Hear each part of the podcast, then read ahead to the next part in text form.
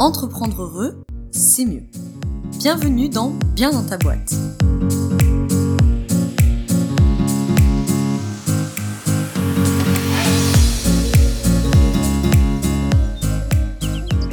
Bienvenue dans ce nouvel épisode du podcast Bien dans ta boîte. Aujourd'hui, je te retrouve avec un nouvel épisode GDA qui est une euh, qui est un hors-série pour galère d'accompagnants qui sort plusieurs fois par an.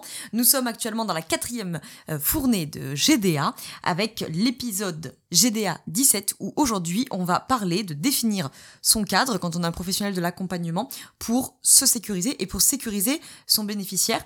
Euh, là, nous sommes dans la quatrième fournée, donc si tu l'écoutes en direct live au moment de la sortie, ça veut dire qu'il y a eu un épisode hier matin où on a parlé euh, de la, la position du sauveur quand on est un professionnel de l'accompagnement et qu'il y aura encore trois épisodes où on parlera de euh, pourquoi on accompagne, des quatre piliers de la posture selon Reynaldo Perron et euh, de la problématique du client qui répète toujours la même chose. Je te rappelle en une minute avant que, moins que ça même, avant qu'on attaque le sujet du jour, que les fournées GDA s'inscrivent dans le cadre d'une nouvelle promotion de la formation Apprendre à être accompagnant ou accompagnante.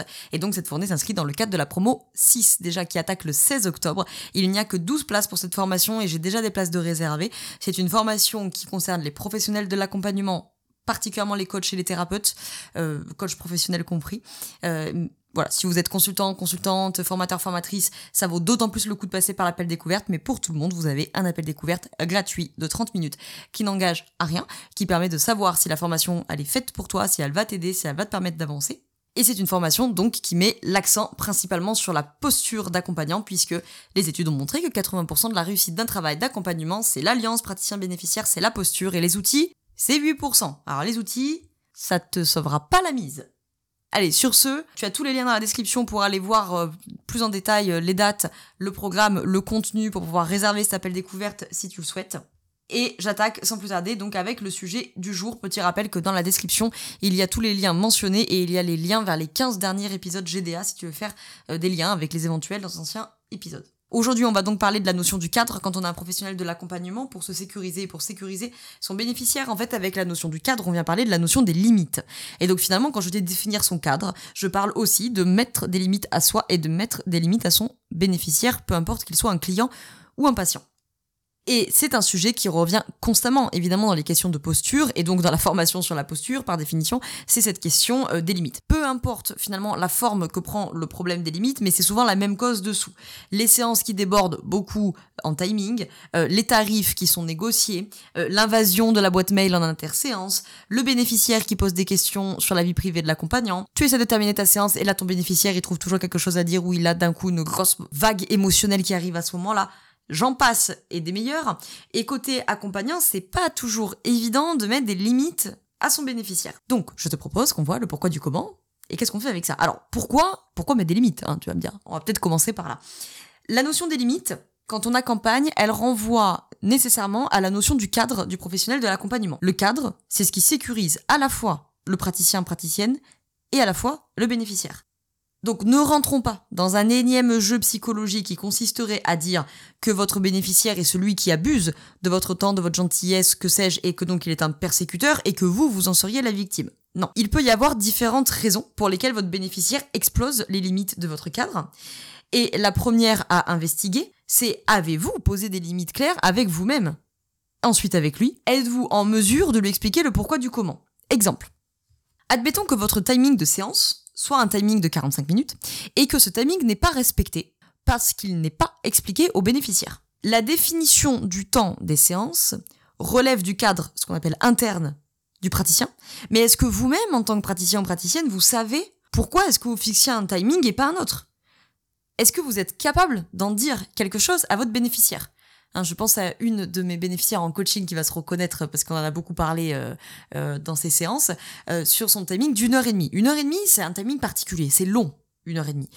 Ça peut s'entendre, ça peut se justifier, mais est-ce que vous êtes capable d'en dire quelque chose? Avec un peu de provocation, je dirais pourquoi c'est une heure et demie, pourquoi c'est pas une heure trente-cinq?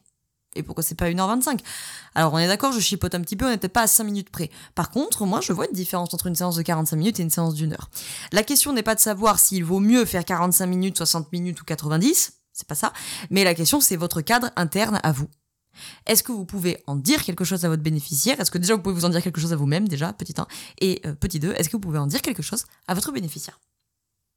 Plus vous serez euh, ancré, assis bien dans votre cadre, plus votre bénéficiaire sera serein également. Et s'il vient tester ses limites, et soyons honnêtes, il le fera sûrement, vous pourrez reposer ses limites en toute sérénité et sans jeu psychologique, n'est-ce pas? Les sauveurs parmi vous qui font durer les séances.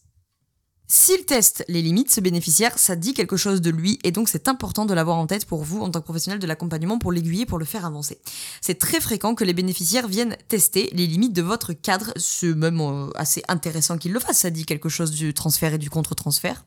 Et ce n'est pas un problème que votre bénéficiaire teste le cadre à partir du moment où vous, vous êtes tranquille et ancré là-dedans. Bien sûr, c'est impossible que je vous fasse une liste exhaustive euh, des raisons pour lesquelles les limites sont négociées. C'est tout l'intérêt aussi de la formation sur la posture, c'est que comme je prends des petits groupes et que vous serez max 12 accompagnants et qu'on fait des mises en pratique, vous avez le temps de m'emmener des cas, on a le temps de débriefer vos cas individuels que vous rencontrez en séance. Quelques pistes à investiguer. Est-ce que mon bénéficiaire est dans une structure psychique Et ta limite, c'est vu en journée 1 de la formation et en journée 7 de la formation parce que ce sont des structures particulières à accompagner, peu importe euh, vos spécialités et vos métiers. Ça peut être le fait que le cadre est bancal et donc il est insécurisant pour le bénéficiaire. On le voit en journée 3 et en journée 7 de la formation. Ça peut être une séance par exemple qui en finit pas, ça peut être une angoisse d'abandon, ça peut être une sensation d'être remplacé par le bénéficiaire suivant, ça peut être la sensation de ne pas être compris et donc de devoir répéter et donc bah, le bénéficiaire il veut pas quitter la pièce ou le, ou le Zoom. Euh, ça, on en parle en journée 3 de la formation et en journée 7 qui est animée par la psychologue Delphine Gado.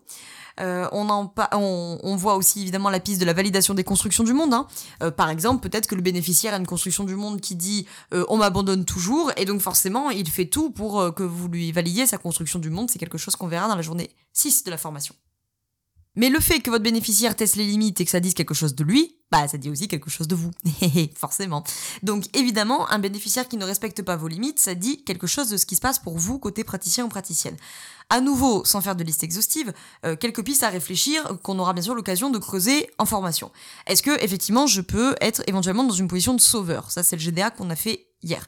Je veux me rendre indispensable à l'autre et donc je le laisse dans une position victimaire qui par définition a besoin de moi. Deuxième euh, piste à creuser, c'est la question de l'endettement. Je me sens redevable de quelque chose en tant que praticien ou praticienne et donc je compense en donnant plus de temps, en baissant mon tarif par exemple. Ça peut être évidemment des questions d'angoisse de séparation. J'ai du mal avec les fins des séances ou avec les fins d'accompagnement. Ça peut être des difficultés d'affirmation de soi et de fermeture du territoire. J'ai du mal à poser mes limites, donc je compense en cherchant à être tout pour l'autre. Quand j'ai du mal à poser mes limites, je cherche un sentiment de toute puissance vis-à-vis de l'autre. Justement, ça peut être la thématique du sentiment d'impuissance, quelque chose qu'on voit bien dans la formation parce que c'est très courant chez les professionnels de l'accompagnement. Sentiment d'impuissance de l'accompagnant, je veux tout donner, tout ce que je sais, tout le temps que j'ai parce que je n'accepte pas de me sentir impuissant face à la problématique de mon bénéficiaire. Allez, dernière piste, difficulté avec la notion d'empathie. Étonnamment, le temps excessif de vos séances n'est qu'un prétexte pour dire peut-être que l'émotionnel de votre bénéficiaire envahit votre espace et que vous basculez en sympathie plutôt qu'en empathie. Alors je vous propose un mini exercice à la fin de ce GDA qu'on aura l'occasion de débriefer ensemble dans la formation pour celles et ceux qui viendront dans cette promo qui consiste en fait à poser par écrit votre cadre d'intervention et de noter en, face de chaque critère le pourquoi du comment. Est-ce que déjà vous êtes capable de poser votre cadre externe et votre cadre et votre cadre interne? Votre cadre externe par exemple, c'est qu'est-ce que vous décidez que vos bénéficiaires voient dans le champ des visios? Qu'est-ce que vous décidez qu'il y ait dans votre cabinet pour ceux qui consultent en présentiel? Est-ce que vous êtes capable de dire quelque chose de ça. Le cadre interne, bah, c'est plutôt euh, les problématiques que vous décidez d'accompagner, les cibles que vous décidez d'accompagner, ce que vous décidez de ne pas accompagner, le temps de vos séances, etc. Est-ce que vous pouvez en dire quelque chose? Est-ce que vous pouvez l'expliquer à un bénéficiaire? C'est un travail qui est primordial pour votre sécurité psychique et pour celle de votre bénéficiaire. Moins vous êtes au clair, plus vous êtes insécurisé et plus vous êtes insécurisant. Et au passage, vous encombrez la vie psychique de votre bénéficiaire que vous êtes censé pourtant aider à processer et gagner en clarté. À ce titre, je vous renvoie également vers un précédent épisode GDA que vous avez dans la description sur la question des projections.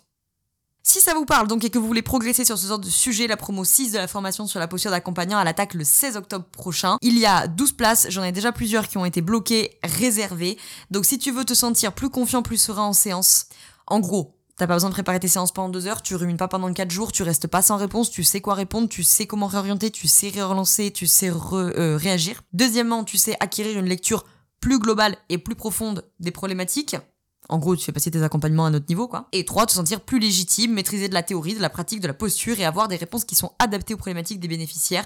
En clair, on a cinq mois pour faire passer tes accompagnements à un autre niveau. Si ça t'intéresse, dans la description, tu as le lien vers la formation et tu as le lien vers euh, l'appel découverte, euh, qui est donc, comme je le disais au début, un créneau téléphonique gratuit de 30 minutes sans engagement pour qu'on puisse en discuter et voir si c'est fait pour toi. Et je te laisse avec un petit extrait du témoignage de Manon de la promo 4. Euh, tous les témoignages sont à retrouver sur la page euh, de la formation euh, qui dit à un moment le programme m'a vraiment conforté et rassuré sur ma façon d'accompagner et l'état d'esprit dans lequel j'ai à cœur de coacher mes clientes. J'ai gagné en connaissance mais surtout en confiance dans ma posture d'accompagnante. Encore merci pour tout Laura.